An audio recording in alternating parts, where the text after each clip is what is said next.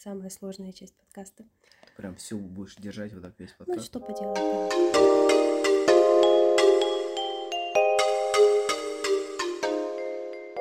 Всем привет! Вы слушаете подкаст «Все не как у всех», а веду его я, Катя Зорина.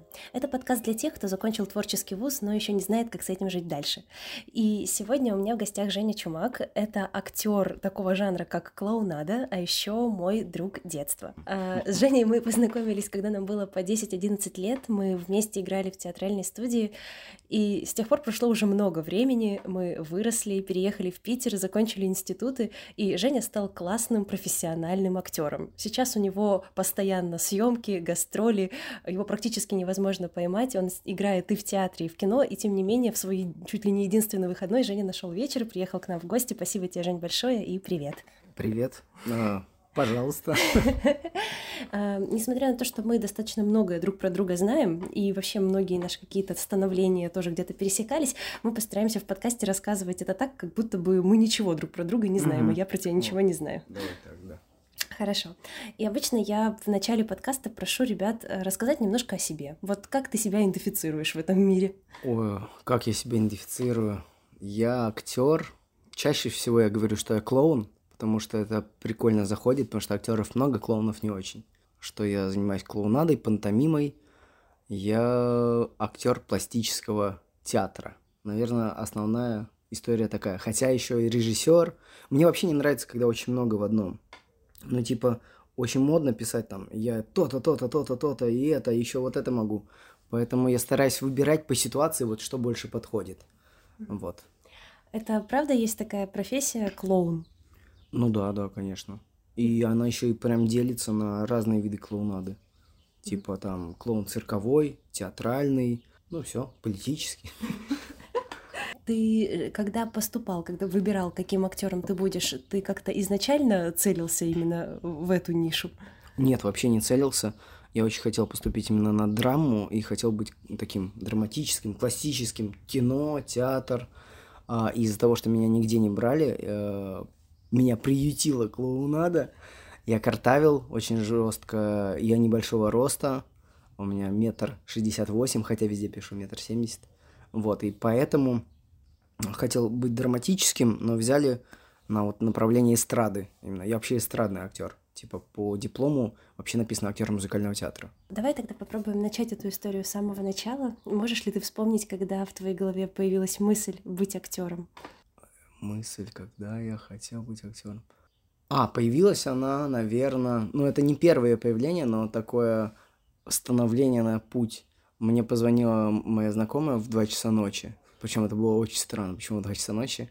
И вот в небезызвестную нам с тобой «Синюю птицу», театральную студию в Норильске, она говорит, мы набираем мальчиков, и нам нужны пацаны очень сильно. Не хотел бы ты себя попробовать в актерском деле? Я такой, наверное, да. Почему ночь? Она говорит, ну вот завтра надо, короче, подойти, а, будет там как пробное занятие, приходи, попробуешь, посмотришь, понравится, не понравится. Вот, и, наверное, вместе с этим я вдруг понял, что мне действительно это вот всегда хотелось попробовать. То есть до этого я занимался спортом, там, гимнастикой. Как-то были какие-то творческие посылы, но именно конкретно вот актерское я вот понял, да, вот в этот момент я хочу. Я хочу попро- как минимум попробовать, а там дальше что получится. Ну вот. Я сделаю ремарку, Жене тогда было лет 11, наверное, да? Да, да, да, наверное, это лет 11, ну, когда только пошел 10, может. Я не могу сказать. Меня это просто затянуло. Там все мои друзья были. все, что мне нравилось. Я ненавидел школу. А, Мне казалось, это самое тупое предприятие. И театралка была так- такой отдушиной, куда мне прям хотелось приходить. И как-то я уже не понимал, что я могу чем-то другим заниматься, потому что так все хорошо идет, мне так нравится, мне нравится работать. Именно работать в этой среде, не просто проводить время. Типа, вот я пришел пообщаться, а творчество это что-то по боку. Как-то Надежда Николаевна, вот наш э, руководитель, как-то вовлекла в это, и меня этот процесс именно затянул. Поэтому это, наверное, такое не в какой-то момент, пух, инсайт меня осенило, я буду заниматься, а потихоньку вовлечение туда. Вот. Поэтому уже к концу студии я точно знал, что я, у меня нет вариантов других, я только поеду поступать, потому что я ни- ничего другого не умею. Вот, меня все отговаривали, абсолютно все. Отец, все говорили, не надо, получи нормальную человеческую профессию. И потом только иди в театральный. Но я решил, попробую, а вдруг у меня получится сразу поступить. Вот. И получилось. Ну, не сразу, но получилось. А, мы с Женей вообще из Норильска. Это достаточно маленький город относительно Москвы и Питера. Вот, и... Относительно всего. да, относительно всего. Как ты выбирал город, в который будешь поступать? Хотел в Москву. У меня там сестра уже училась, она на экономиста. У меня в семье никого не было связанного с творчеством. Ну, то есть папа там любил петь, но не занимался этим как профессией. А, захотел в Москву, думал, что самые крутые институты там, надо МХАТ обязательно или ГИТИС. Потом не поступил нигде в Москве, Вообще, я слетал сразу везде с первых туров. Я приходил, говорил, здравствуйте, я Евгений Чумак, я из города Норильск. И, видимо, это играло какую-то роковую роль. И я слетал абсолютно везде. И поступил... Вот Надежда Николаевна, вот спасибо ей, она... Я уже сидел такой грустный, думал, блин, все, армия ждет меня. Потому что, что, я нигде не поступил, уже заканчиваются вступительные вузы, куда-то переобуться я уже не успею. Поэтому, думаю, все, надо, короче, в армию. Уже думать, как туда идти. И она говорит, а попробуйся в Питере, потому что в Питере тоже хорошие вузы. Вот, я приехал, тут был мой друг, как раз тоже наш общий с театральной студии Олег. А, он записал меня, быстро сходил, потому что только вживую можно было записаться. Записал меня в ГАТИ и на всякий случай в Кулек. Вот. Я приехал, и сразу как-то пошло потихонечку, я стал проходить туры в Питере. Мы сейчас на поступление остановимся подробно, это важно для наших зрителей, слушателей. А, ГАТИ — это театральная академия на Маховой, а, наверное, ну, самый такой обширный и лучший вуз в Питере, связанный с актерством. РГСИ. РГСИ, да, сейчас РГСИ. И э, Кулек так называют везде Институт культуры и искусств. Вот. И там, и там был актерский факультет. Да, да. Ну, mm-hmm. другие вузы я не рассматривал, потому что мне казалось бессмысленно там учиться, потому что все-таки есть такой момент, что важно, какой вуз ты закончил, ну, не для всех. Блин, это, короче, залез в сложную тему. А, но на первом этапе точно важно попасть к хорошему мастеру, потому что, чтобы в хороший вуз, хотя важнее к хорошему мастеру, чтобы не какие-то ложные ценности тебе не привили. Хотя здесь сложно сказать, что правильно, что неправильно, но есть... Вот у меня сейчас есть такая история, что я чувствую, когда не туда и не то. Я не знаю, как надо, но я чаще всего точно знаю, что не туда, как правило. А, Еще сделаем акцент на том, что э, учатся в, в творческих вузах на актерском, на режиссерском всегда в мастерских, и это mm-hmm. действительно важно попасть к как сказать, к своему мастеру. Мастер э, тот человек, с которым вы проводите 25 на 8, который, по сути, учит вас всему. Методики преподавания бывают разными. Кто-то читает лекцию, кто-то ходит и орет, кто-то всех гладит по головке. Важно, чтобы мастер был именно твой. Мастер и мастерская это, наверное, главное в актерском деле. Да, ну, кого ты закончил? Во-первых, это имеет вес. Чуть быстрее ты будешь продвигаться, когда у тебя именитый мастер. Но именитый тоже в определенных кругах – это не просто, допустим, есть... А, я никого сейчас не хочу обидеть, допустим, есть курс там Гальцева. А, преподает там Гальцев, известный там клоун, но он не то, чтобы очень часто там появляется. Я сам там не учился, но просто как-то общался с ребятами. Вот. Э, то есть, когда мастер, он больше дает такого шарма курсу, чем реально учит. Есть мастерская Козлова. Это очень крутой мастер в плане, он дает школу. И кастинг-директора, директора театров, э, режиссеры знают, что это такое качество. Вот если ты попал к этому мастеру, ты у него выпустился, то больше вероятность, что ты куда-то дальше попадешь, потому что к этому мастеру уже как минимум присматривается, что очень важно, мне кажется, в этой профессии, чтобы тебя увидели просто что можешь быть самым талантливым, невероятным человеком, но если тебя не видят, то как бы, ну, ты на своей кухне самый талантливый. Давай попробуем окунуться в это время, когда тебе 17 лет, да, и ты приехал в Питер после э, череды неудач поступления в Москве. Ты приехал в Питер. Расскажи подробно, как это происходило, как ты поступал. Э, как я поняла, сначала в приоритете была драма. Да, мне было, получается, 18... Э, да, 18 мне уже исполнилось. Я не попал к себе на выпускной и поехал сразу поступать, потому что очень рано начинаются поступления, и лучше раньше попробоваться, чем уже когда курсы укомплектованы. Я пробовал в Москве, во все институты, в Амхат я пробовал несколько раз. Там по документам электронная очередь. Мы пришли, я попробовался, не поступил и решил еще раз пойти. Прихожу, мне говорят, а вы уже были, вот вы у нас уже в базе. А я почему-то так считал, что просто они меня не до конца рассмотрели, что мне надо еще раз.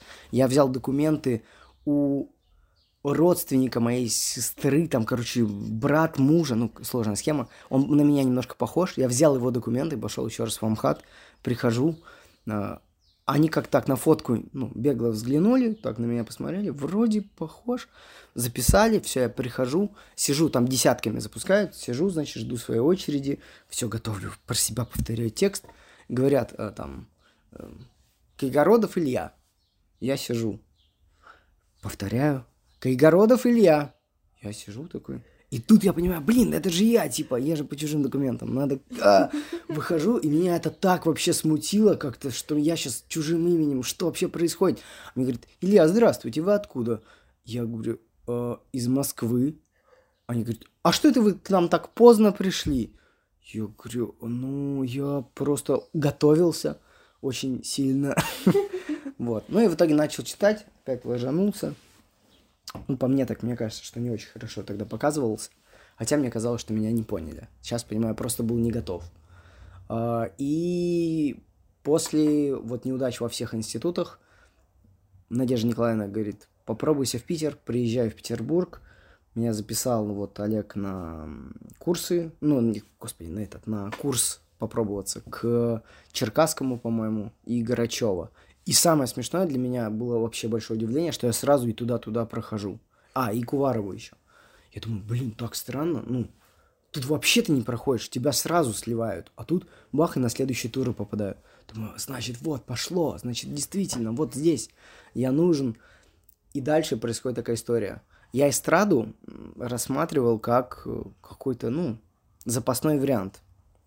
Думаю, вообще, какой я эстрадник? На эстраде надо петь, там, танцевать. А тут я ничего этого не умею. Поэтому пускай эстрада там на всякий случай. И тут я на следующих турах слетаю и у Черкасского, и у Грачевой, везде. И вот у меня выбор. А, и у меня параллельно сходится, что в кульке идет э, набор, и мне нужно либо выбрать в кулек, либо на эстраду пойти на следующий тур в ГАТИ. Я тоже сделаю ремарку. В творческих вузах это вообще очень частая история, когда вы поступаете, и ваше поступление состоит из трех и более туров, то какой-нибудь второй или третий тур обязательно совпадет по датам экзамена с каким-нибудь другим институтом. Да. Ну, например, вы поступаете сразу в два творческих вуза, на втором или на третьем туре вам придется сделать выбор. Это сделано специально, наверное. Ну, я думаю, да, чаще всего. Вряд ли они договариваются, но почему-то так. Если в одном вузе то есть внутри одного вуза разные мастерские. Это специально там договариваются мастера, а вот с разными институтами не знаю, но тоже даты бывают совпадают. И вот я думаю, блин, в кулек он как бы проще, ну, чуть ниже уровень института считается, хотя не знаю, как по образованию. Я думаю, в кулек идти, блин, ну не знаю, надо попробовать все-таки в эстраду в ГАТИ, хоть как-то зацеплюсь в хорошем институте. Пришел, нам сказали делать эстрадные номера Типа, подготовьте эстрадный номер. Я вообще не знаю, что это такое. Думаю, эстрадный номер. Вроде в школе э, я делал пародии. Думаю, сделал, подготовлю пародии. Решил петь, хотя петь и играть на гитаре. Думаю, вообще не умею ни то, ни другое нормально. Так, дома чуть бренчал. Прихожу и сразу заявляю такую фразу. Говорю, ну, вы знаете, я не талантливый человек, и поэтому я позвал талантливых людей поступать вместо меня. Мастер сразу говорит, а что ж ты не талантливый к нам сюда пришел? Я говорю, ну это типа номер, так и начинается. Он такой, ну ладно, давай. Я беру гитару, гитара стояла в углу батареи, дико расстроилась. То есть она звучала там... Я сажусь с гитарой, думаю, все, сейчас дикое волнение, начинаю играть, она расстроена, я расстраиваюсь вместе с этой гитарой, начинаю играть, Потом думаю настроить, не получается, потому что вообще дикий какой-то зажим. Думаю, да ладно, буду играть на расстроенной. Играю на расстроенной, пою вообще мимо нот, пародия вообще посыпалась. И мастер такой, все, все, все, стоп, стоп, все, иди садись. у меня какой-то адреналин, я понимаю, что это мой последний шанс вообще что-либо сделать и не улететь в армию сейчас прям. Я так, я говорю, я могу оригинально прочитать стихи. Он говорит, оригинально, так же под гитару, нет, не надо, все, садись. И наш подмастерье э, Бельский говорит, ну ладно, дайте парню оригинально, ну хочется посмотреть, давайте посмотрим, что это, ну как это оригинально. А я сам не знаю, что я ляпнул, что я сейчас буду читать. Почему-то в голову мне приходит Маяковский, которого я не готовил специально, он еще со школы где-то осел в голове э, о паспорте. Я такой... М-м". Я начал, так как занимался гимнастикой, начал делать всякие элементы, там, колеса, кувырки, и читать при этом Маяковского. Ну, вроде заходило, и потом, так как это импровизация полнейшая, почему-то у меня в голове включилась картинка, этот шаг вперед в 3D, где э, такая девчонка прыгает вперед, выходит такая в крест в прыжке, как Иисус, и уходит потом в кувырок резко.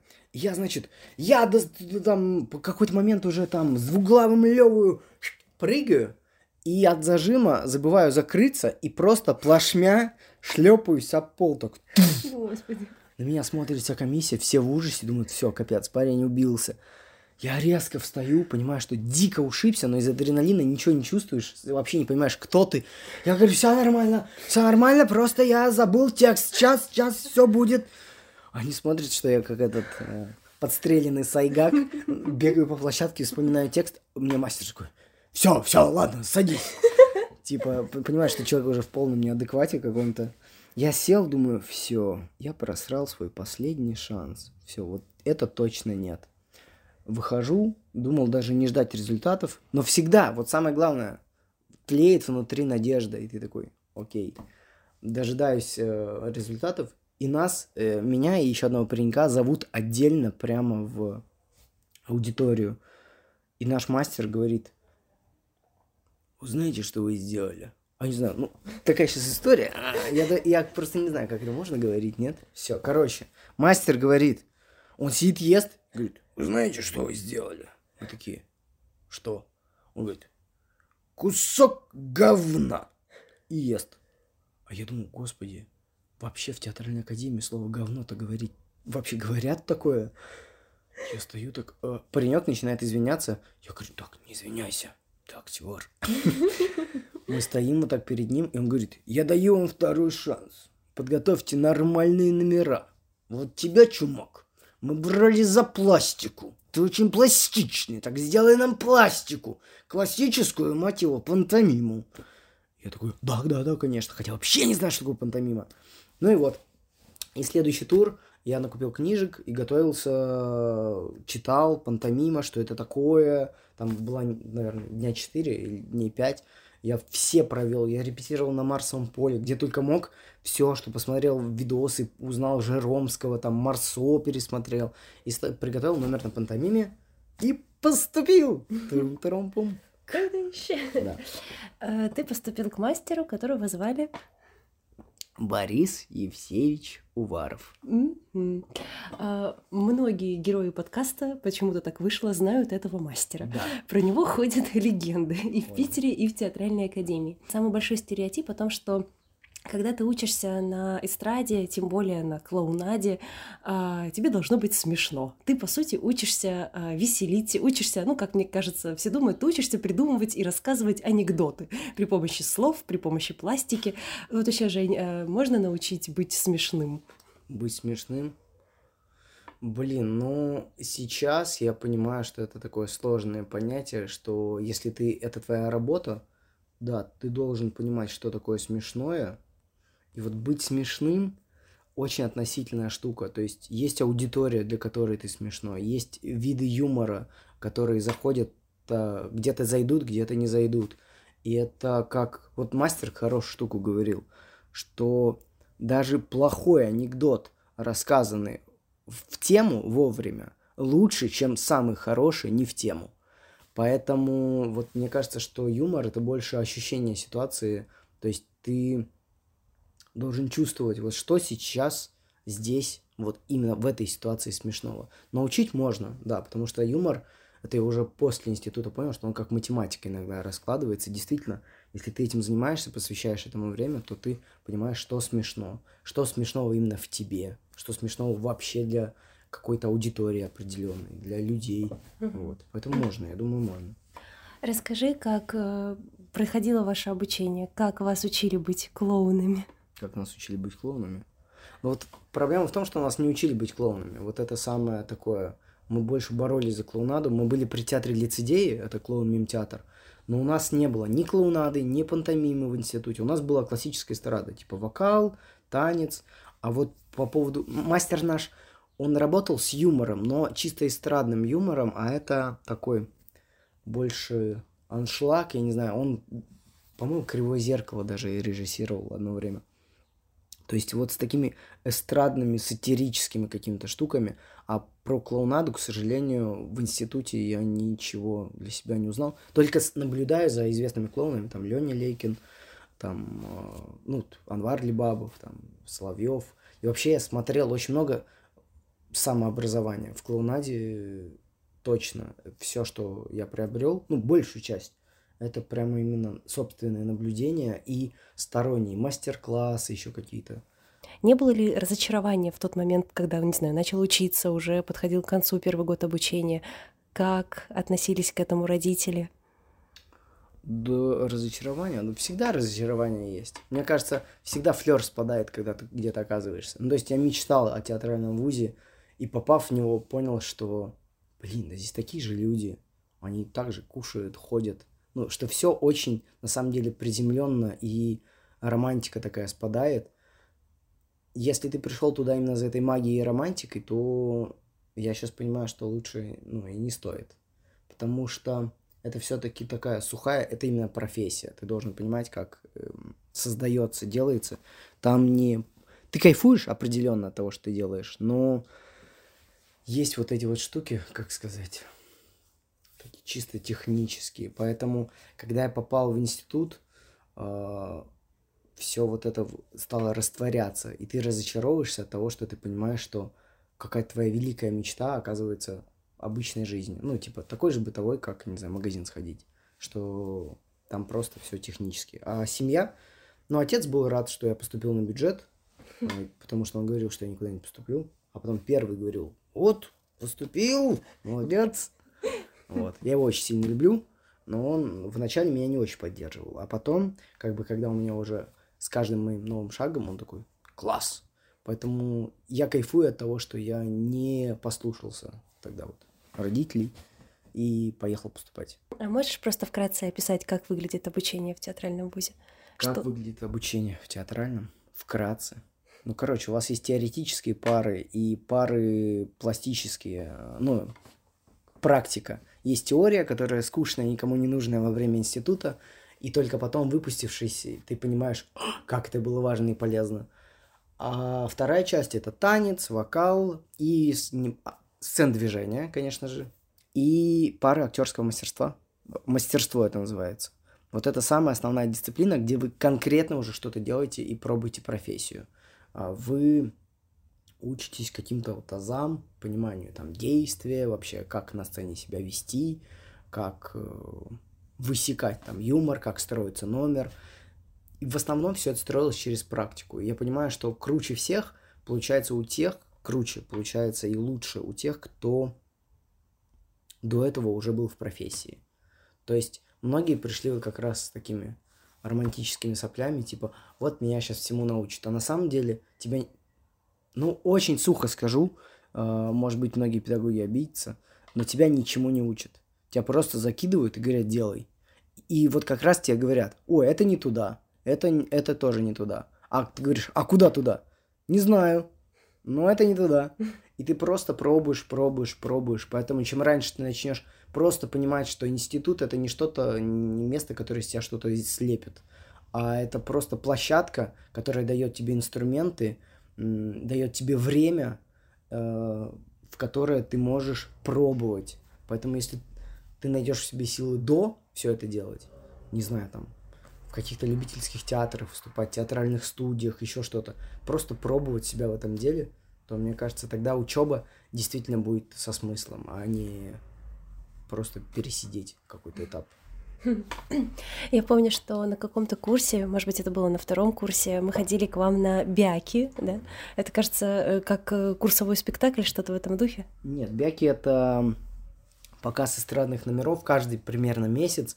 Вы показываете зарисовки а, каких-то своих идей на номера.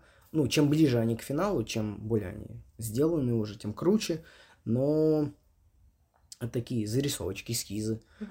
Я помню, что было дико смешно. Был, мне очень тогда понравилось, и каждый номер был очень смешным. И это было, я прям помню, что тогда еще не было э, распространено делать сторисы, была только социальная сеть ВКонтакте. Я помню, что я писала пост ВКонтакте, насколько мне безумно понравился ваш спектакль. И второе, наверное, главное удивление, что впереди на первом ряду сидели мастера. Э, по-моему, это был не один Борис Евсеевич. Там, да, да, да. Вся кафедра обычно сидит. И они сидели с такими каменными лицами. Я думаю, вот это с ума сойти. Просто тут весь зал умирает от смеха, а все мастера сидят просто с железобетонным выражением лица. Да, ну потому что их рассмешить это такая крайняя инстанция. Рассмешил мастера, значит, это хорошая штука. То есть у нас ставили... Ты показываешь номер, и потом тебе ставят плюсики. И чем больше плюсиков, тем больше вероятность того, что твой номер дальше пойдет в работу, над ним будет уже работать мастер вместе с тобой. И как-то вы его будете доводить до, уже до зрителя, до уровня, когда за него тебе будут платить деньги. Mm-hmm. Вот. Э, и, наверное, вот это как раз вот этот фильтр, потому что студенческие показы, они такие обладают шармом, флером, молодые люди, там все кайфуют, все круто, но это не профессионально еще, то есть где-то это может не сработать, и ты даже не будешь понимать, почему это не работает, просто потому что у нас делилось на такой капустник, на капусту, и на то, что можно показать там, на, не знаю, на корпорате, там, ты придешь, вот у тебя номер, ты приходишь, и тебе нужно взять внимание людей, которые сидят, едят, которым вообще пофигу на тебя, и ты должен их увлечь, показать им, и у тебя короткий промежуток времени, у тебя не спектакль, они не пришли не на спектакль, они вот должны, фух, там, за пять минут погрузиться в твой мир и перестать есть. Вот ты же сказал про корпоративы и номера на корпоративах. А, то есть я так понимаю, что выступление с эстрадным каким-то номером на корпоративе — это один из первых а, форм, видов а, заработать деньги своей профессии, так? Абсолютно, да. Корпораты, какие-то свадьбы, юбилеи, поминки. Расскажи, э, когда, на каком курсе примерно начинается вот эта вот гастрольная деятельность по корпоративам, и вообще как это происходит, какие номера вы там показываете, какие вот создаете в институте или создаете что-то специальное? Вот эта деятельность начиналась сразу у нас в институте. За это я не очень люблю то, чем мы занимались, потому что мы затачивались именно как раз на корпораты на вот эту эстетику. То есть очень многие вещи обрубались, потому что, а, ну это сейчас не, там не зайдет, в таких-то условиях не зайдет. То есть вы все равно выбираете аудиторию, условия. Самые лучшие заработки, конечно, для эстрадника это, мне кажется, корпоративы. Это больше, чем спектакли, стопроцентно. То есть ты можешь делать сейчас, ты можешь с одним номером каким-то там, не знаю, допустим, ты поешь. Ну, возьмем самый простой пример, там, ты певец. И ты вот чешешь, можешь в день там 5-6 э, корпоратов сделать, заработать свою денежку и жить и не волноваться. Но тебя очень сильно ограничивает история, что это обязательно развлекательный контент. Даже если он там лиричная сопливая песня, она все равно должна по итогу развлекать. А, это невозможно никакие пробы каких-то новых форм, там, не знаю, пластические. То есть это обязательно должен, должен быть приятный осадок после твоего выступления. И оно обязательно должно быть понятным, стопроцентно. Вот, поэтому это очень сильно тебя ограничивает и создает такой немножко вакуум. То есть ты в первую очередь уже думаешь не о высказывании, что ты хочешь сказать, а как мне попасть вот э, как бы задобрить заказчика. Вот. Ты помнишь свое первое предложение, когда тебе сказали, Женя, мы хотим, чтобы вы выступили у нас на корпоративе?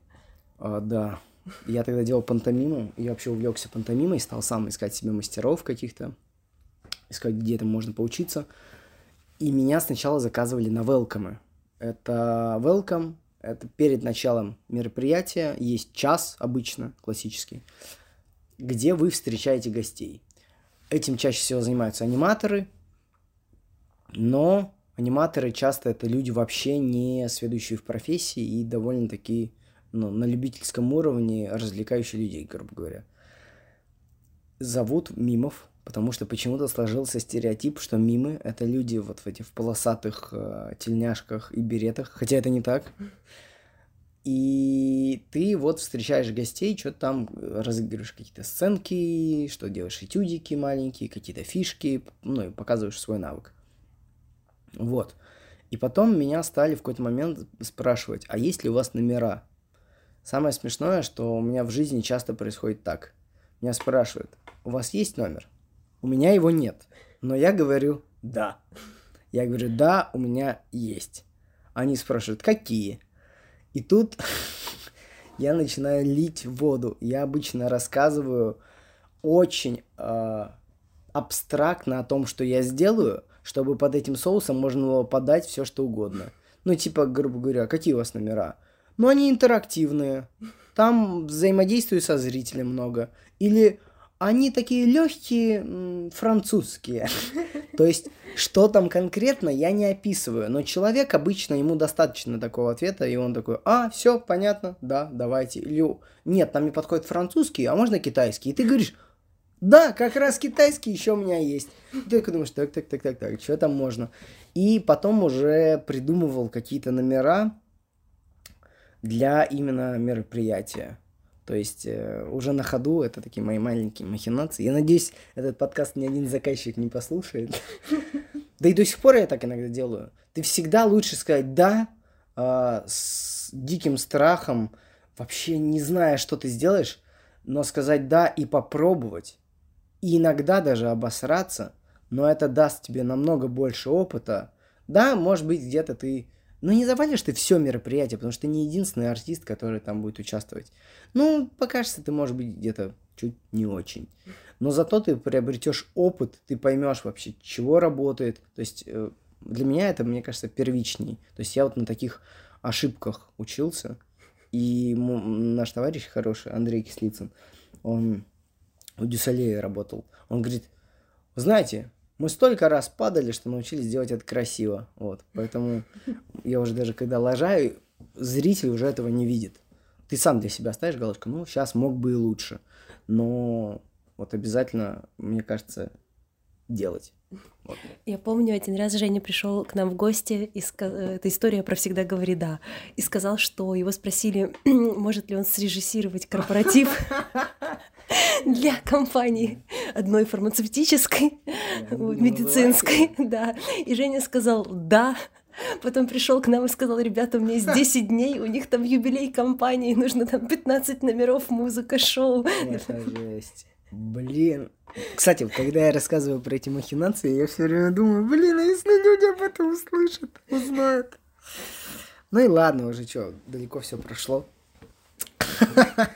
Короче, это крупная очень компания. Меня посоветовали как артиста у них выступить.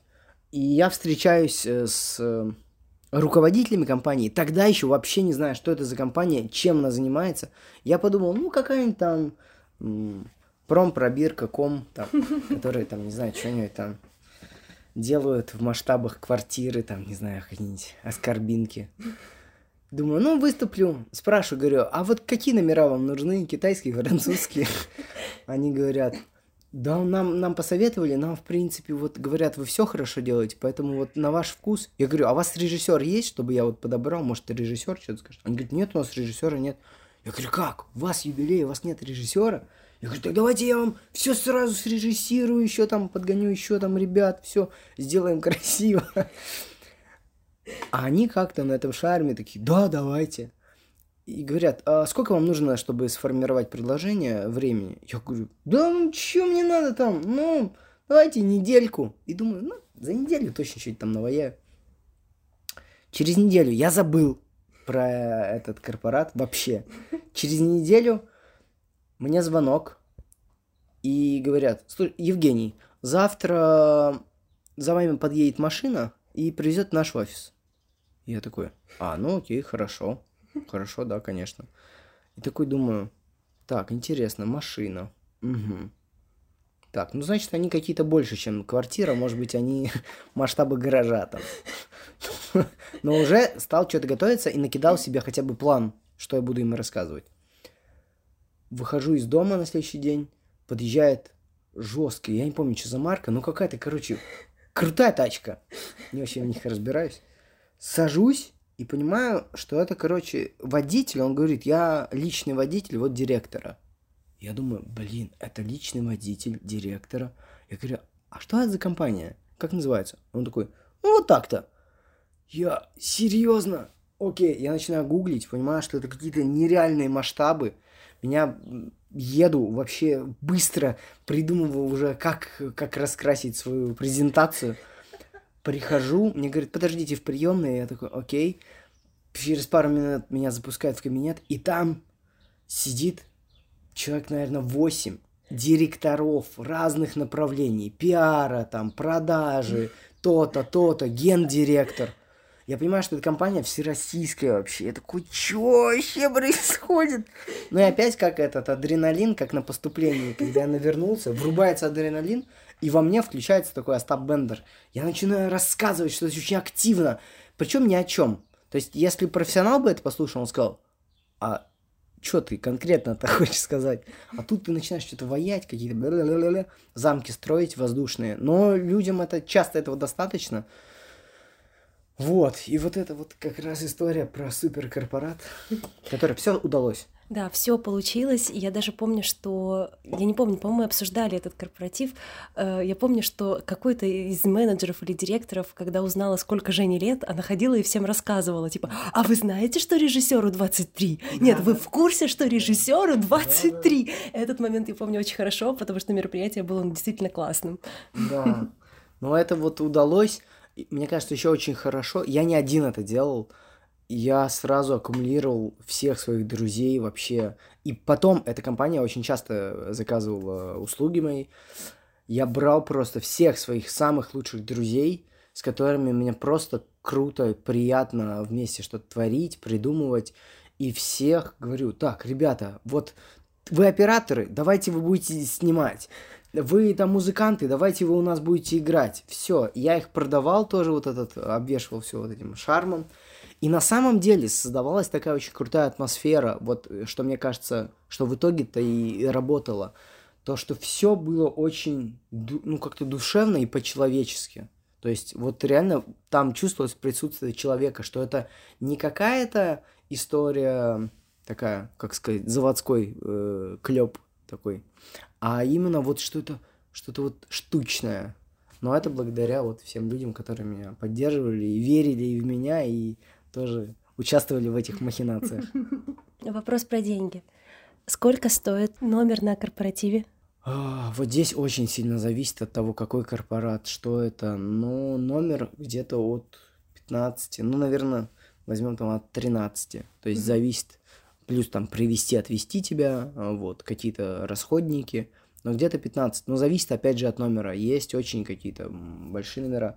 Мне кажется, разброс вообще номеров, если я не говорю чисто даже про свои, то он начинается от 6 тысяч, это если вот ты самый, наверное, ну вообще ни, ничего, как бы неизвестный, ничего не умеешь. Да даже серьезно, даже если ты ничего не умеешь. А, от 6 до, ну, миллионов, там реально. Я знаю, что в какой-то момент ты ушел из института в академический отпуск. Можешь рассказать подробнее про всю эту историю? Да, я ушел. Э, мне сейчас хочется говорить, что я ушел сам, но там сложная история была. Мастер, у меня были уже тяжелые отношения с мастером, потому что он очень жесткий, он э, матерился, подавлял, э, что мне в творчестве вообще не свойственно. Я понимал, что как бы мне хочется немножко по-другому, другого отношения, и что я не могу раскрываться в таких условиях. Я, нет, чтобы уйти сразу самому, я стал сам себя выжимать из этой ситуации. То есть делать все, чтобы меня как бы не ходить на занятия, заниматься иногда своими делами вместо там занятий. И в какой-то день я пришел, и мастер говорит, так, все, чумак, ты опоздал, иди за документами. Он часто так говорил многим людям, но чаще всего это после происходило так. Извините, пожалуйста, больше такого не будет, кланяешься в ножки и все. А я понял, что вот, вот настал тот момент, когда мне вот все, я уже не могу. У меня какая-то уже, ну, стоп. Я несколько лет хотел уйти, но не находил все силы, потому что дико боялся. А на самом деле это было самое мое правильное решение. И я просто такой, а, за документами, окей, и пошел. А, взял свои документы, пошел в ГАТИ, говорю, все, хочу, значит, э, уйти. И меня отговорила, как сказать это, отдел кадров, женщина очень, Лариса Николаевна очень хорошая женщина, она говорит, ты что, ты на последнем курсе, тебе нужен диплом, уйди в академ. У меня совпало так, что у меня была травма ноги, мне нужно было операцию делать. Он говорит, вот, у тебя нога, давай как раз по ноге мы тебе академы дадим. Я говорю, окей, супер. Со мной еще ушел один мой однокурсник, он тоже, он увидел это и такой, после меня сразу же пошел в кабинет к нашему режиссеру и говорит, а я вот э, тоже тут подумал, и мастер такой, что, тоже хочешь уйти? Он такой, да. Вот, он тоже ушел и тоже ушел в академ. Но он там по каким-то тоже... Короче, в академ несложно уйти, можно разные причины найти. Вот, и дальше я не знал, что делать. И думал, думал, думал. Я ушел-то в никуда, то есть у меня были дикие депрессии, я думал, что, господи, не зря ли я ушел, чем я буду заниматься, я пытался найти себя. Опять же, хорошо, что вокруг меня были друзья, которые мне помогали, что-то подсказывали. Я пробовался везде, везде, везде и попал обходными путями. Просто долгая история. Я попал в цирк э, на Фонтанке, на закрытый кастинг. Там был худырком Вячеслав Иванович Полунин. И я попал к Полунину в трупу. Я вообще фу, кайфанул. И тут как раз прошел, вот наступило, что прошел год, и мне нужно было восстанавливаться. Набирал... Не, о, нет, он уже выпускал, это был, получается, четвертый курс. Да, мой подмастерье есть мастер основной, а есть подмастерье, те, кто ему помогают. И вот наш подмастерье, у него тоже был свой курс, который он сейчас выпускал. И я к нему уже э, восстановился. На заочку, правда, но в дипломе не написано, заочка или очка, поэтому... Вот. И, кстати, очень круто я год отучился, потому что это были те условия. Мастер был молодой, по мне он круче был в отношении, потому что он давал раскрываться. Он очень тактично, мягко относился к студентам и сейчас относится. И мне кажется, это ценнее, чем даже супер крутой тиран. А из вашего курса многие ли ребята сейчас работают по профессии? Меньшая часть все-таки. Потому что есть те, кто сейчас прям медийные, там Пашка Личидеев, он вот в Хэттерсах, э, этой группе на аккордеоне лобает.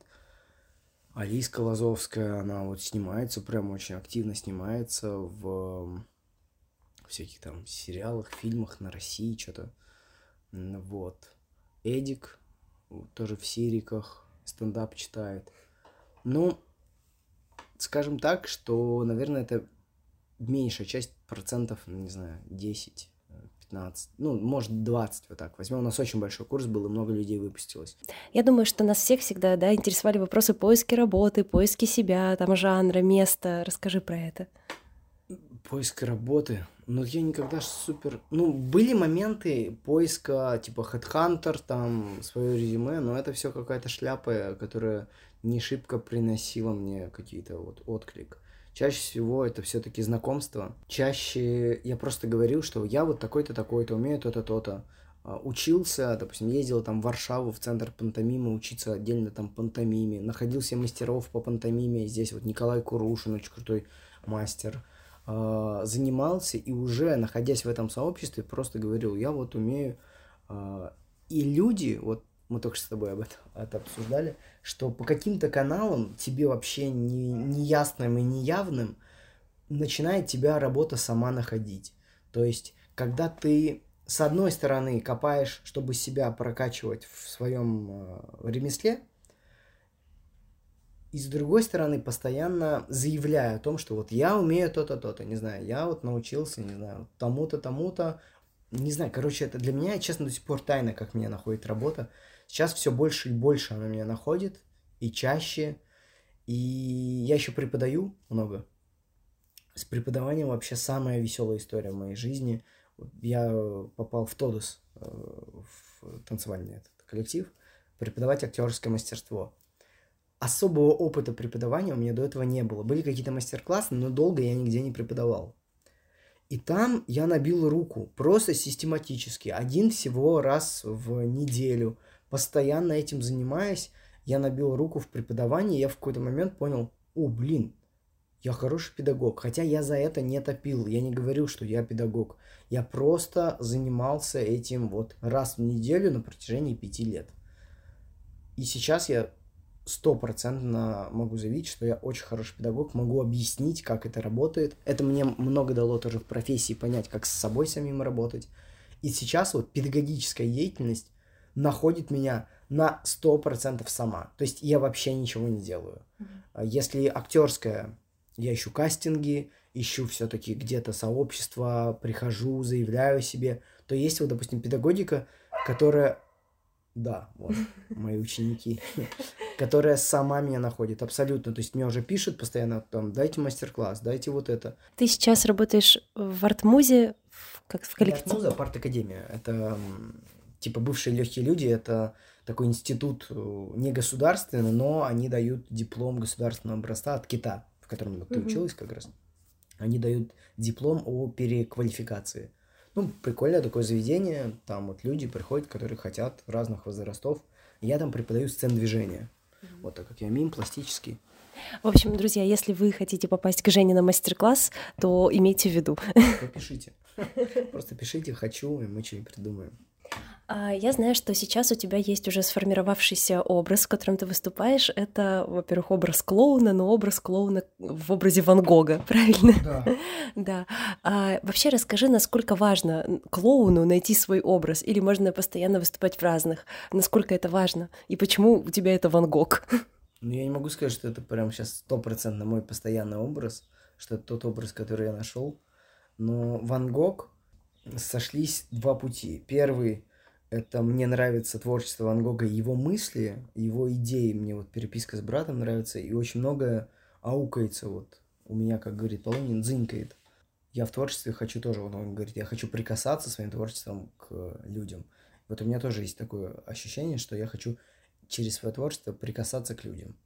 Вот, чтобы они чувствовали как-то, что мы конкретно прям с ними контактируем через творчество.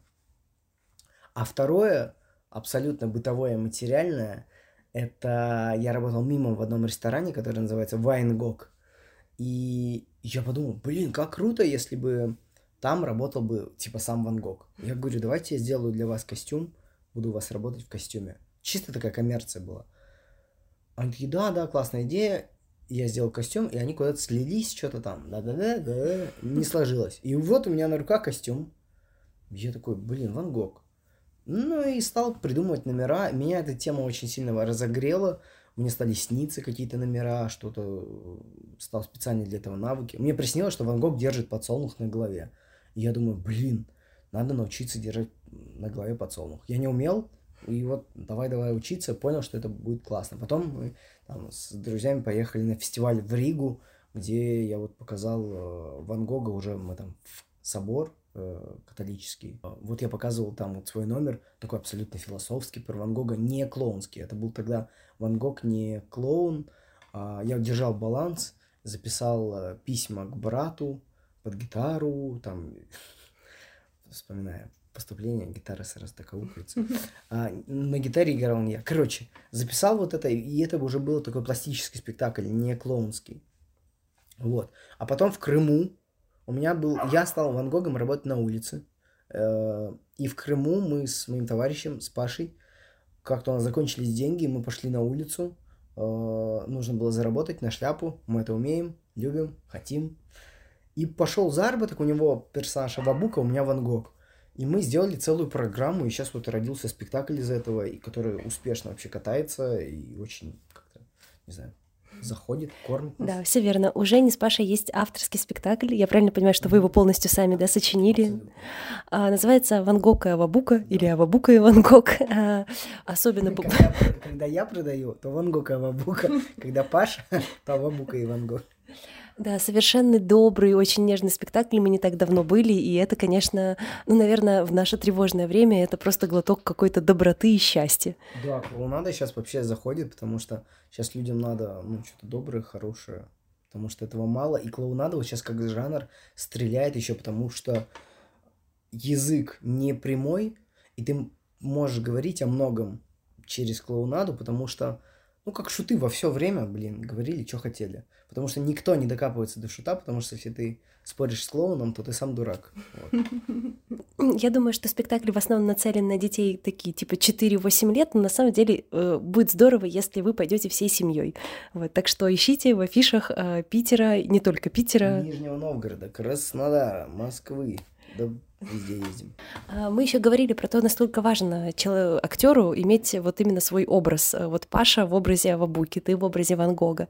Ну да, вот я еще повторюсь, что Ван Гог, я не чувствую, что это до конца мой образ. Вот, допустим, Пашка крепко сидит в Авабуке, и я думаю, Паша до конца жизни не будет Авабукой, потому что он нашел этого абсолютно его персонажа. Ван Гог, почему не до конца, я говорю, что это мой персонаж, мне нравится его играть, он все-таки уже обладает смыслами. То есть сам художник, э, он оброс уже определенной, как сказать, темой, поэтому Ван Гог, к сожалению, где-то меня э, ограничивает.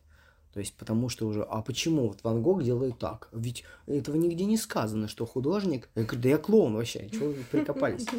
А насчет, важно ли своего персонажа найти. В клоунаде есть разные ветки, сколько клоунов, столько и вот этих видов. Есть Джанго Эдвардс, который говорит, что у него тысяча образов. Ну, реально, он ну, читал, типа, у него насчитывается тысяча. А, или есть э, люди, как там, Полунин, желтый клоун, все, раз на всю жизнь, у Лейкина. Таких чаще больше, вот. Но есть те, кто вот меняют маски, те, кто в одной маске, поэтому это не принципиально, как тебе больше нравится. Я знаю, что помимо того, что ты занимаешься клоунадой, ты еще много снимаешься, и не в образе клоуна. Вообще ни, ни разу не в образе клоуна. Я снимаюсь наркоманы, барыги. Я один раз в клипе только снялся мимом музыкальном, все. А все остальное это чисто ну, актерские работы, драматические. Ну нет, сейчас вот новое, не драматическое. Ну, как ты сам думаешь, э, то, что у тебя ниша вот эстрады и клоунады превалирует, это твое или просто я помню, что мы начинали беседу с того, что ты хотел стать именно драматическим актером? Я не хочу себя ограничивать чем-то, вот типа сказать, все, клоунада это мое, или сказать, клоунада это не мое. Больше, наверное, клоунада дает свободы. Драма, мне очень нравится кино. То есть я вот сейчас бы хотел больше сниматься еще в кино, потому что это такой неизведанный мир, очень крутой, сложный. Театр, драма... я очень много играл в драматических спектаклях, там, и в бассейне я даже играл в спектакль. Сайт-специфик театр, а, это когда театр вне театра, уличный театр. Поэтому мне нравится пробовать. Мне, наверное, сильно скучно будет в одном чем-то. Что есть в твоей жизни, помимо вот выступлений и репетиций? Из чего еще состоит твоя жизнь? Из кайфа, из встреч с друзьями, из поездок. Очень много поездок, постоянно. Отдых, э, гастроли. Но это всегда все смешивается. Это очень сложно, потому что у меня нет выходных, но их много. То есть у меня как бы все выходной и все работа. Вот это самая сложная штука, потому что все смешивается. Я еду, вот, я еду отдыхать, и тут же я, допустим, где-то можем найти заказ и поехать поработать.